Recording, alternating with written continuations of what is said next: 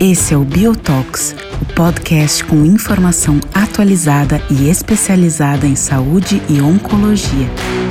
Este episódio tem apoio da It. Olá a todos, o meu nome é Igor Morbeck e eu estou aqui hoje em mais uma edição do nosso Biotalk. E o tema de hoje é um tema complexo, mas é um tema que chama a atenção bastante da comunidade médica de todo o planeta, porque nós vamos falar de inovação e transformação digital em saúde. De fato, esse é um tema recente no nosso meio e rapidamente está mudando e transformando a indústria como um todo. E certamente na área de saúde, não só os hospitais, como clínicas e também o sistema de saúde como um todo, vem rapidamente aplicando esses processos com, o intuito, com o intuito claro de avançar ah, no melhor conhecimento da saúde da população geral, um melhor conhecimento em termos de redução de custo, melhorar as experiências do usuário e, claramente, impactar de maneira positiva na educação como um todo. E claro que o objetivo da inovação digital em saúde é criar produtos e serviços que melhoram a vida do usuário, dos, dos pacientes, das pessoas em gerais. E, com isso, claro, a tecnologia pode ajudar a realizar esse objetivo. Dessa maneira, eu convido, eu tenho o prazer de convidar um especialista no tema, que é o Dr. Fábio Moraes.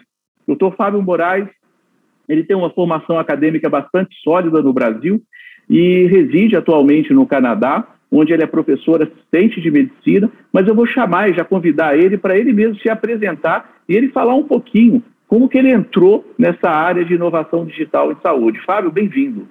Obrigado, é um prazer imenso estar aqui com vocês hoje. Então, quero agradecer o convite, mais uma vez, né? Estar tá aqui falando desses temas de inovação e transformação digital em saúde, que é algo que eu gosto muito, estudo muito e faço no meu dia a dia. Para os que não me conhecem, eu sou Fábio Moraes, sou médico formado na Faculdade de Medicina de Marília, na FAMEMA, no interior do estado de São Paulo. Depois fiz minha residência de radio-oncologia no Hospital Sírio-Libanês de São Paulo. Depois acabei trabalhando por um ano no Hospital Sírio-Libanês, na Universidade de São Paulo, antes de sair para ir para os Estados Unidos, onde eu passei um tempo no Memorial Sloan Kettering Cancer Center em Nova York, e depois eu fui para o Princess Margaret Cancer Center, Universidade de Toronto, por onde eu fiquei quase três anos. A partir de 2019, eu fui contratado e mudei para Queen's University, aonde hoje eu sou professor assistente no departamento de oncologia e sou radio-oncologista no Kingston Health Science Center, que é o hospital afiliado à universidade. Aqui também eu sou membro diretor do grupo de Oncologia Global, Global Oncology, e também membro diretor de inovação em saúde para o hospital, para o Kingston Health Science Center e para a Queen's University.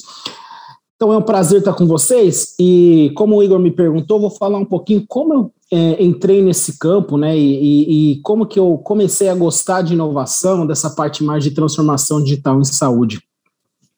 Eu acho que desde mais jovem eu sempre tive um grande interesse por tecnologia, sempre tive um grande interesse por computação em especial, e eu tive a oportunidade de quando eu estava em Toronto, de começar a trabalhar num laboratório de pesquisa, né? Um laboratório de pesquisa translacional e ciência básica. E lá dentro eu fiquei muito próximo de cientistas de dados e comecei a entender uh, como eles trabalhavam, como que eles usavam linguagem de programação para avaliar dados e também para melhorar processos dentro do laboratório. A partir daí eu fui me tornando cada vez mais curioso em relação ao tema, comecei a estudar e logo eh, esses meus colegas eram cientistas de dados do Departamento de Ciências da Computação, me convidaram a participar das reuniões do Departamento de Ciência da Computação sobre o uso aí, então, na época de machine learning e inteligência artificial na saúde, especialmente para pesquisa e para melhorar, né, uh, serviços ou serviços prestados em saúde dentro do hospital e da rede hospitalar do University Health Network da Universidade de Toronto. Foi aí que eu comecei a conhecer outras pessoas que trabalhavam com inovação em saúde, comecei a ter mais contato com os métodos utilizados e a partir daí, então, meu envolvimento foi cada vez maior, desde a parte de pesquisa até a parte prática. E Nesse momento, eu também já estava trabalhando no Mars Building, que é o, o prédio de inovação da Universidade de Toronto, onde você tem contato com diversas startups e com diversas empresas, não só no ramo da saúde, mas como no, no ramo de financeiro, ah, no ramo, em diversos outros ramos ah, de inovação e ali um ambiente colaborativo, onde eu comecei então a entender como as outras indústrias se portavam, entender como a indústria da saúde se, se portava e como a gente poderia inovar dentro da nossa área. Então foi a partir daí que eu entrei ah, na inovação. Então ah, desse momento em diante eu nunca mais deixei isso de lado. Isso ficou enraizado dentro da minha parte acadêmica, dentro da minha parte de carreira clínica. E hoje eu trabalho com um grupo aqui na Queens, ah, tentando resolver problemas e ajudar o hospital em adotar tecnologias para melhorar a nossa prestação de serviço, para melhorar a pesquisa e para melhorar desfecho clínico. Muito bom.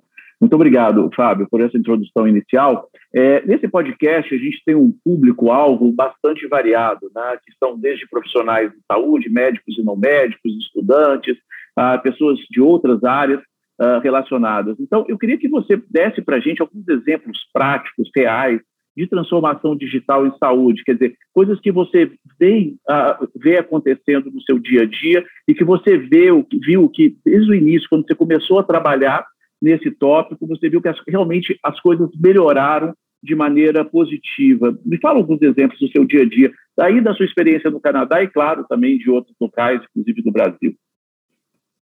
Perfeito. Ah, então, para começar, acho que é bom definir as coisas, né? Então, para quem aí do, de dif diferentes uh, áreas, especialidades. Então, quando a gente fala em inovação na área de saúde, né, para mim eu vejo como encontrar aí novas formas de trabalhar, novas formas de prestar serviço ou novas tecnologias para melhorar a qualidade do sistema de saúde, não só na parte de entrega de tratamento e melhor desfecho, mas também trazer inovação para reduzir custo para reduzir a desperdício. Isso pode ser feito de diversas maneiras, né? Hoje a gente tem a inovação para entregar valor ao paciente, que gera oportunidade para o profissional médico e que gera a melhor qualidade de serviço. E, e, como exemplo, né, a gente tem diversos exemplos. Um, um, exemplo simples que hoje eu vejo no hospital, um exemplo de automação.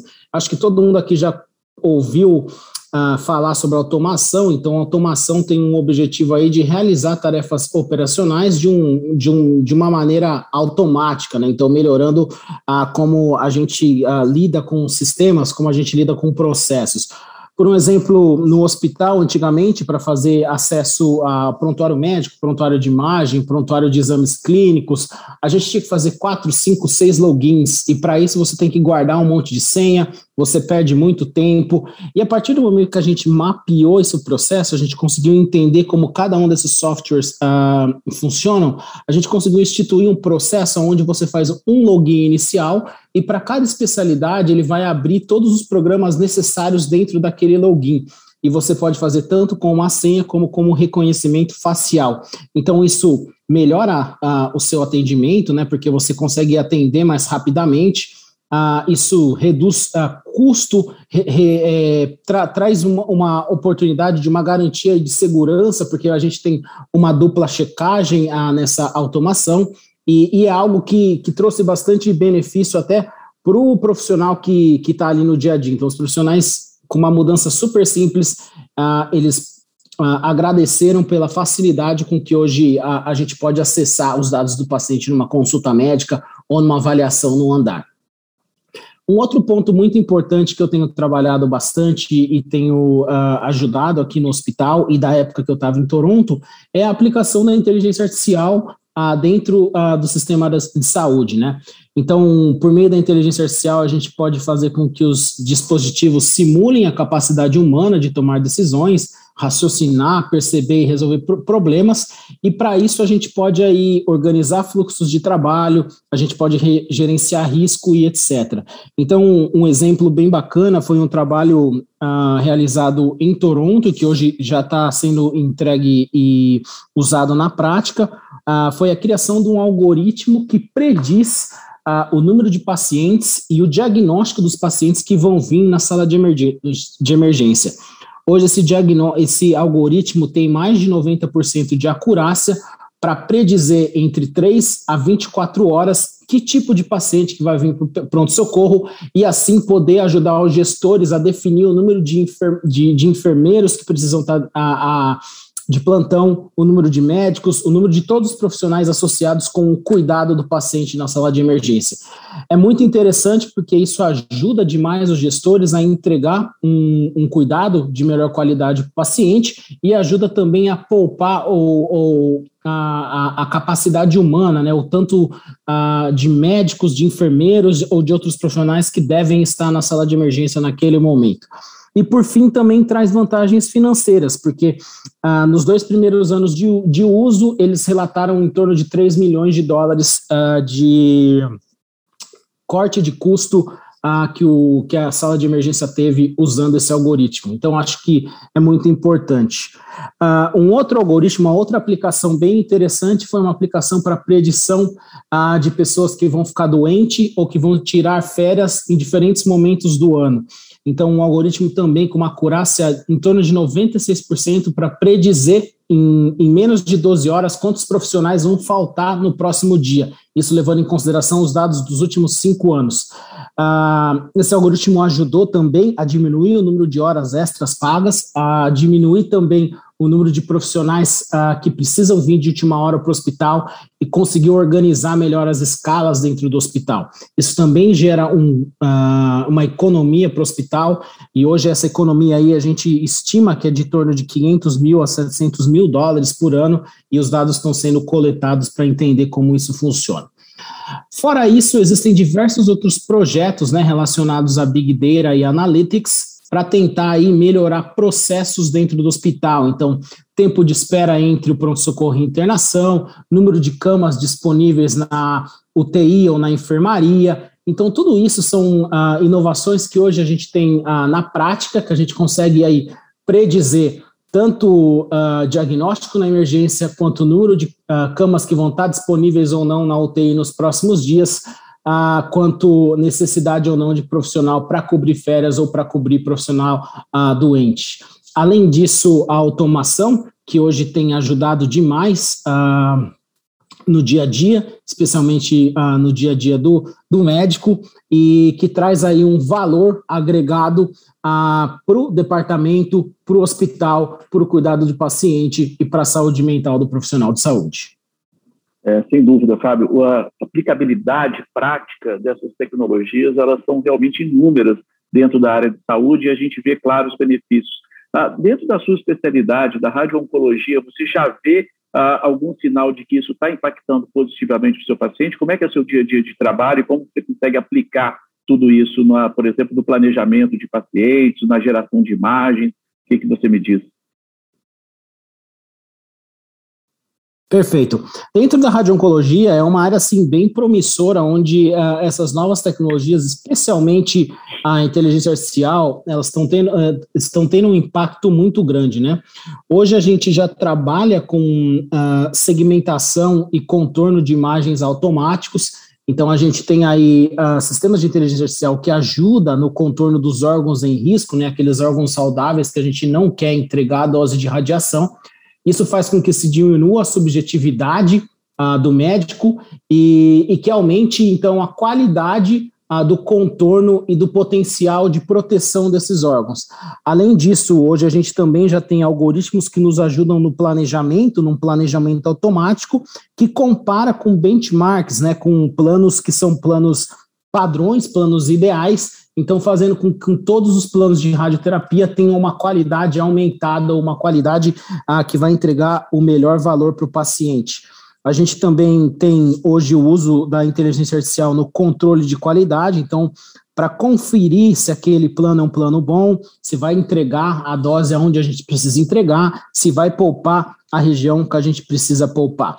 Ah, somado a isso, a radioterapia também está vivenciando aí uma nova era, né, da radioterapia adaptativa, aonde a gente pode fazer imagens e hoje uh, mais ainda com os as aceleradores com ressonância, a gente pode olhar a melhor imagem anatômica no dia do tratamento, usar os algoritmos para planejamento automático e aí entregar a dose baseado na anatomia do paciente daquele dia. Então, assim, fazendo com que a gente entregue mesmo a alta dose na região de interesse, na região que a gente quer tratar, na região do tumor, e que a gente entregue a menor dose possível nos órgãos de risco.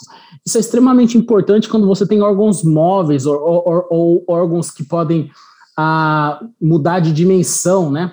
Então, quando você consegue planejar diariamente, você tem certeza que você está entregando a dose ah, no melhor ah, lugar possível. Além disso, dentro ah, dos sistemas de planejamento, ah, a gente consegue ter todas as imagens dos pacientes e hoje a gente tem algoritmos que ajudam a, na avaliação de resposta e também na predição de toxicidade. Então, toxicidade relacionada ao tratamento, ah, que pode impactar aí no uso de linhas de terapia sistêmica na adjuvância.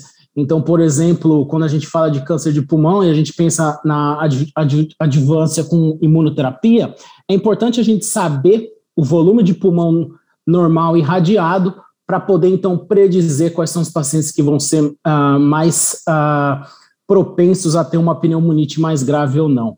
Então, uh, na minha área, as aplicações são cada dia mais amplas e cada dia mais generalizadas. Eu acho que ainda vai mais uns três a cinco anos para que isso se torne prática corriqueira uh, mais globalmente, mas hoje a gente tem caminhado aí em, em passos largos para trazer inovação para dentro da radio-oncologia. Perfeito, Fábio. É, você falou do melhor dos mundos, né? Você mora no Canadá, onde você tem acesso bastante amplo a essas tecnologias e ao interesse, inclusive do governo, para que isso seja implantado. Como que você, como que você vê a realidade no Brasil em relação a toda essa transformação digital? A gente sabe de fato que existem alguns hospitais de referência no Brasil, inclusive até hospitais do SUS, que conseguem uh, rodar o Watson, por exemplo, e já melhorar uh, alguns parâmetros uh, de gestão, principalmente. Mas como é que você vê o Brasil dentro de toda essa transformação que estamos vivendo? Perfeito. Essa é uma transformação que eh, ela vai levar um pouco de tempo, né? Hoje a gente tem no Brasil centros de excelência, tanto privado quanto público, que entregam aí cuidado com inovação igual ou até melhor que a América do Norte ou a Europa. Ao mesmo tempo, a gente tem outros centros, então centro com, centro com menos acesso a dinheiro, com menos acesso à pesquisa, que esses têm mais dificuldade de entregar até cuidado básico. Então, a inovação e a transformação a, digital no Brasil, ela não é homogênea, né? A gente sabe que é um país de tamanho continental, com diferenças de acesso a dinheiro, com diferenças em tecnologia. Então, a gente vai ver essa heterogeneidade na transformação digital, não só na transformação em saúde, mas em todas as outras áreas.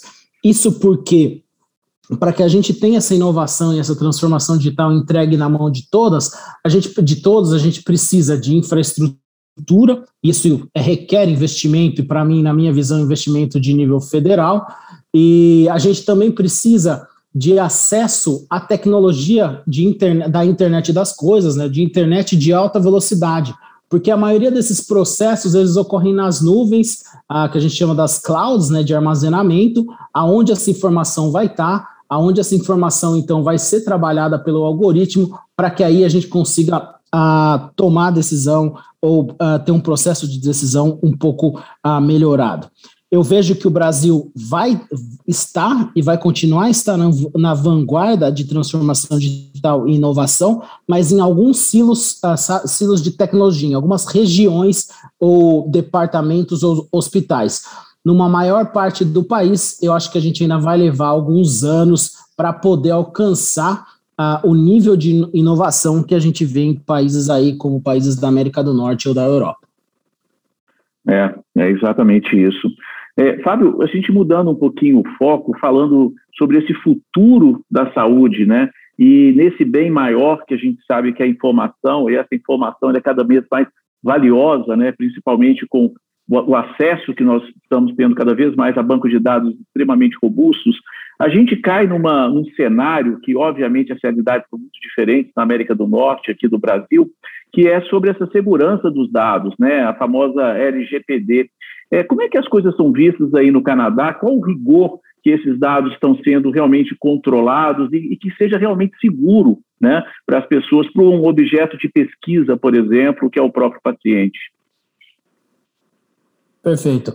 É, aqui no, no, Canadá, a gente tem regras uh, extremamente uh, bem estabelecidas e controlar, controladoras né, de como a gente pode ou não pode usar as informações. Então, tudo que tem uh, personal health information tem uma camada aí maior de segurança e tem uma necessidade maior de aprovação e de controle de qualidade para onde essa informação vai. Normalmente, uh, essa informação ela vai estar só dentro de grandes centros, e quando você aplica para um projeto de pesquisa ou para um projeto de inovação, você tem que dar uh, um mapa de como essa informação vai ser coletada, aonde essa informação vai ser armazenada, quais são os níveis de proteção dessa informação, para que essa informação vai ser utilizada quem é responsável por essa informação e quem é responsável por manter essa informação pelos próximos 5 a 10 anos e quem vai ser responsável por deletar em duas camadas ah, essa informação. Além disso, é importante que você justifique o porquê você precisa daqueles dados. Então, muitas vezes, uh, quando a gente manda um projeto de inovação para revisão dentro do, do comitê de ética, ah, muitas vezes eles voltam falando que ah, essa informação não é necessária e a gente não autoriza a coleta desses dados. Então, os dados aí eles são revisados a partir ah, da, das normas do governo canadense e esses dados são então não autorizados a serem coletados. Então é importante a gente seguir a legislação local. Então aqui no Canadá a gente segue o, o que o governo federal uh, propõe. Somado a isso, cada província pode ter mais ou menos restrições. Então, as províncias são autônomas aqui. Então, quer dizer que em Ontário eu posso ter algumas uh, restrições que talvez eu não tenha em Quebec, ou que eu não tenha em Alberta. Mas o importante é saber que a gente tem uma legislação que controla o uso desses dados, controla como que você pode aplicar e também uh, faz um oversight, então vai estar tá olhando como esse dado vai estar tá sendo usado, quem vai estar tá coordenando esse dado. E na maioria das vezes, isso tudo cai nas costas aí do principal investigador, né, do investigador principal. Então é essa pessoa que vai ser responsável por garantir que esse dado não saia a, da, da universidade, não saia daquela unidade de pesquisa. Então hoje, na maioria das vezes, todos os dados que eu uso, ou eles vão estar dentro do data storage do hospital. Então, ali o, o hospital ele é responsável pela segurança em diversos níveis desse dado, ou vai estar dentro de uma nuvem do hospital baseada dentro da universidade, onde eu tenho uma senha de acesso, mas ela é toda bloqueada e protegida ah, com segurança do hospital e da universidade. Então são dados muito controlados, onde a gente coleta o mínimo de dado uh, individual possível para que a gente consiga fazer aquela pesquisa e mantendo uh, o maior nível possível de privacidade para os nossos pacientes ou para as pessoas envolvidas num projeto tanto de inovação quanto num projeto de pesquisa. É, lembrando que, que no Brasil esse é um assunto que ainda está sobre intenso debate em várias instâncias diferentes, de gestores de saúde, a, a juristas, especialistas no tema, né, e é uma construção para que haja leis cada vez mais bem estabelecidas, regras claras em relação a esse assunto é, é fundamental, né? E toda a comunidade precisa participar disso, porque isso é absolutamente crítico, como o Fábio colocou, essa lei geral de proteção dos dados. O Fábio, ah, em termos de, de velocidade de, de, internet, quer dizer, de dados de uma maneira geral, o Canadá roda 5G, isso impacta nessa transformação como um todo. Aqui no Brasil, a gente ainda tem uma legislação ainda que está engatinhando nesse processo todo de 5G, nós não temos isso disponível amplamente, uh, na verdade, só em determinados segmentos. Então, e, e claramente é um gargalo né, para todos nós no, no Brasil ter uma internet de qualidade. Isso, isso, isso faz a diferença, de fato, no dia a dia? Então, aqui no nosso dia a dia hoje, a gente não está rodando tecnologia uh, 5G uh, para saúde, tá? Então, a gente trabalha mesmo com a, a internet de fibra dentro dos grandes uh, centros, mas eu acredito que a tecnologia 5G vai impactar e vai impactar de um modo ah, extremamente positivo, né? Essa coleta, armazena, armazenamento, trabalho e, e análise dos dados para suporte uh, clínico, para suporte na tomada de decisão.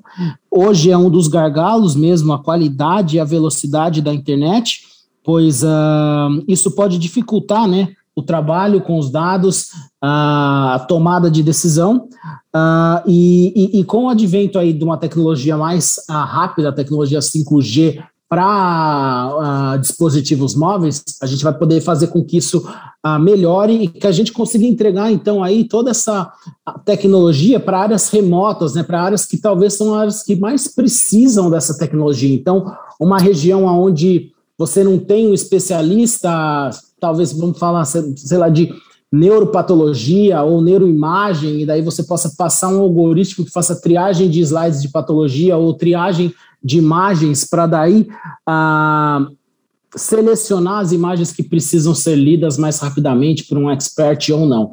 Ah, e, e, existe essa discussão aqui também, porque aqui a discussão ainda é muito mais, ah, diria, de nível de comunidade, porque muitos moradores, muitos canadenses são contra a tecnologia 5G, especialmente porque a gente não sabe aí os potenciais riscos que eles vão ter no futuro para as crianças, sem discussão que isso possa trazer risco de doença, possa interferir com outro tipo de, de comunicação também. Então, a gente tem aí um pouco de, de restrição nesse momento ao uso disseminado de tecnologia 5G no país. Sem dúvida. Fábio, um assunto que me causa curiosidade é, na América do Norte, principalmente, é, é muito comum o prontuário ser gravado, né? Aqueles Electronic Health Records. É, como é que é isso no dia a dia? É possível extrair dados desses áudios e jogar, por exemplo, no grande banco de dados? Ou como é que é o prontuário aí que você faz pesquisa clínica no Canadá, na sua instituição, por exemplo? Como é que você consegue digerir esses dados e isso ser aplicável dentro do, do banco de dados para gerar pesquisa clínica? Perfeito. É, eu acho que cada vez mais a tecnologia está ajudando a gente a usar os dados dos prontuários médicos, né? Especialmente dos prontuários médicos eletrônicos. Aqui no Canadá, hoje, todos os prontuários médicos são eletrônicos e, e, digitados ou por dictation, né? A gente liga no número e você faz o ditado ah, da sua nota clínica ou você faz o ditado de um laudo de imagem ou de um laudo de patologia. Hoje, em parceria com o pessoal da ciência da computação, a gente tem a capacidade de transformar ah, essa esse ditado em notas ah, padronizadas e dictomizadas. Então, a gente pode criar aí templates ah, que, o, que a gente vai poder fazer o uso dessa informação, tanto para analisar os dados com metodologias mais ah, tradicionais de análise de dados estatística, como para usar ah, tecnologias de eh, machine learning ou de deep learning. Então, isso é uma realidade. A, a, outra realidade que a gente tem é que a gente também consegue usar Natural Language Processing, então processamento de linguagem natural, para fazer a leitura do prontuário não padronizado e aí transformar aquele prontuário não padronizado em, em, em informação padronizada para que a gente possa trazer isso para dentro da nossa base de dados, para dentro um, das nossas pesquisas. Então a tecnologia está ajudando a gente de todas as maneiras. Hoje a gente já até testou escanear documento escrito à mão para tentar usar então Natural Language Processing, mas nas minhas pesquisas eu, eu não tive ainda muito sucesso em fazer isso de uma maneira que fosse um de qualidade e que não desse muito trabalho de ter que revisar tudo. Ainda a gente tem um pouco de dificuldade. Mas a partir do momento que você tem um, um prontuário totalmente digital e digitado, é muito simples você conseguir padronizar essa informação e daí fazer com que essa informação se torne digerível para diversos tipos uh, de análises, tanto tradicionais como não tradicionais.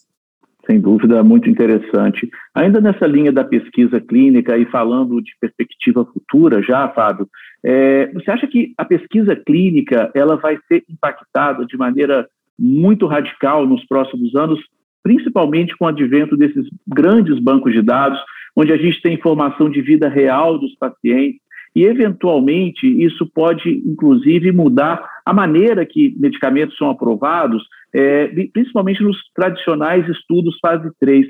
Você olha com bons olhos isso, quer dizer, você de repente você tem um acesso de vida real em diferentes instituições em larga escala e com isso você já eventualmente vê uh, que não há uma necessidade muito grande de você acompanhar pacientes durante longos anos, por exemplo, para obter grandes benefícios de um tratamento específico, de uma droga quimioterápica, de uma imunoterapia, por exemplo. Como é que você olha para o futuro da pesquisa clínica, olhando para toda essa transformação digital?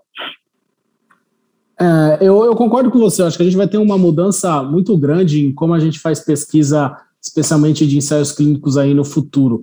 Eu acho que cada vez mais a tecnologia está ajudando a gente. Hoje, se a gente olha aí para os estudos de descobrimento de novas drogas, então com inteligência artificial, a gente consegue aí diminuir tempo, diminuir gasto e fazer com que esses testes de, de novas drogas se tornem ah, mais rápido e, e, eficazes. Eu acredito que a gente vai ter aí esses grandes bancos de dados de mundo real, onde a gente vai poder ah, já ver como essas drogas se comportam na realidade, em diferentes realidades. E isso vai poupar a gente de ter que fazer grandes ah, ensaios clínicos fase 3, que são extremamente caros e que demoram para recrutar paciente, que demoram para ter os dados maduros e que então ah, os pacientes vão estar vão tá tendo benefício daquela, daquele potencial tratamento após vários anos daquilo ter sido desenvolvido, daquilo ah, já poder estar tá impactando ah, em diversas vidas. Então eu vejo aí ah, um potencial de mudança ah, que vai beneficiar o paciente, que vai diminuir custo e que vai facilitar esse processo de inovação no tratamento dos pacientes. Hoje a gente está aí ainda engatinhando, né, no entendimento da biologia molecular de diversos tumores, e a gente sabe que com o advento de novas tecnologias e o entendimento melhor dessa doença, a gente vai provavelmente ter possibilidades de controlar doenças por tempo mais longo, de curar doenças por tempo mais longo, e a gente não vai ter tempo de ficar fazendo grandes ensaios clínicos para provar isso. Então a gente vai precisar ter boas bases de dados com qualidade para que a gente possa então ter dados robustos de segurança e, e de melhoras de desfecho a, na população real e assim impactar em como a gente trata os nossos pacientes. Então eu vejo uma mudança muito grande na maneira como a gente faz pesquisa hoje, se a gente for olhar daqui a 10 anos. Excelente, Fábio. Bom, eu tive uma conversa aqui interessantíssima com o Dr. Fábio Moraes, que é um super especialista, não só em radio-oncologia, mas em inovação e transformação digital e saúde.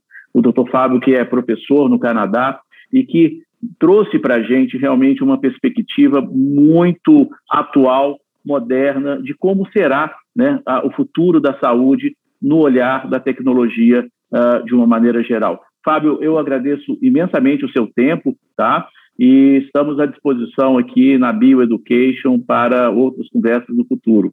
Um abraço. Um abraço, Igor. Muito obrigado. Prazer imenso. Uh, conte comigo, sempre à disposição aí para estar tá ajudando a disseminar conhecimento e a receber, né? Porque muitas vezes eu aprendo mais do que eu ensino. Muito obrigado.